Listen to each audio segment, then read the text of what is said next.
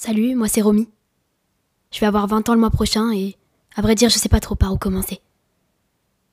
Je suis face à vous, dans cet amphi rempli de visages que je connais pas et on me demande de parler de moi pour cet exercice.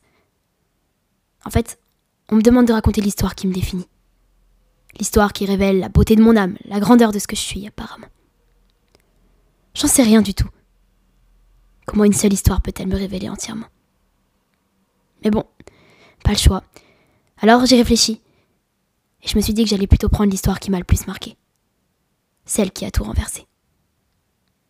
Elle est assez longue, à vrai dire. Elle m'a occupée pendant une année. Un tourbillon émotionnel.